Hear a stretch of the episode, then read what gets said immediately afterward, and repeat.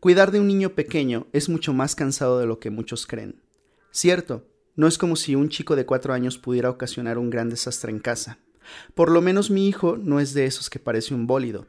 Pero sí voy a admitir que uno tiene que estar al pendiente de muchas cosas insignificantes. Prepararle la mamila a una temperatura adecuada, comprobar que la luz de noche permanezca encendida en su habitación y que tenga una muda de ropa limpia para llevar al kinder. Ese tipo de detalles. Es el tipo de asuntos de los que una madre suele ocuparse, pero ¿qué quieres que te diga? Cuando se es padre soltero, el trabajo se multiplica por dos o hasta tres. Aún así no cambiaré mi vida por nada del mundo. Quizás nunca antes hubiera elegido criar a un niño por mi cuenta, pero una vez que un pequeño llega a tu vida, te das cuenta de que no hay manera de seguir sin él. Era lo que me había ocurrido a mí. Cuando mi pareja me abandonó, decidí que me dedicaría en cuerpo y alma a protegerlo. Mi hijo y yo tenemos una rutina cada noche.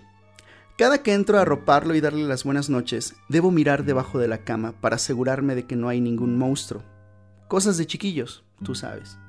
Aquella noche lo tapé con los cobertores como de costumbre y besé su frente con cariño.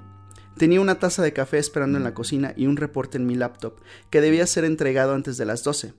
Había sido una semana agotadora. Buenas noches, campeón. Buenas noches, me contesta.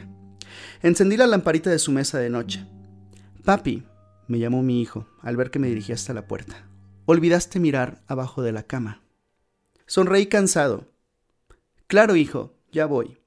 Me arrodillé en la alfombra y levanté las sábanas que obstruían aquel espacio secreto, dispuesto a cumplir con aquella sagrada costumbre. Ya sé que parece una tontería. Los padres hacemos todo esto por nuestros hijos. Me asomé bajo la cama y quedé paralizado.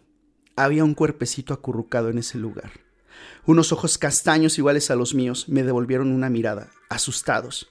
Mi pequeño se encontraba ahí, agazapado sobre el suelo y muy callado. Papi, me susurró, como si no quisiera atraer la atención de nadie más. Hay alguien en mi cama, me dijo. Me tomó un breve segundo procesar lo que estaba ocurriendo. Después de todo, parecía que sí había algo que temer en esa pequeña habitación. La persona a la que había arropado no era mi hijo. Lentamente volví a mirar hacia arriba. La carita de aquel pequeño tan parecido a mi niño se mantuvo lívida por un instante. Luego, una diminuta sonrisa se formó en sus labios, burlona y enigmática, y el monstruo emitió una sonrisa.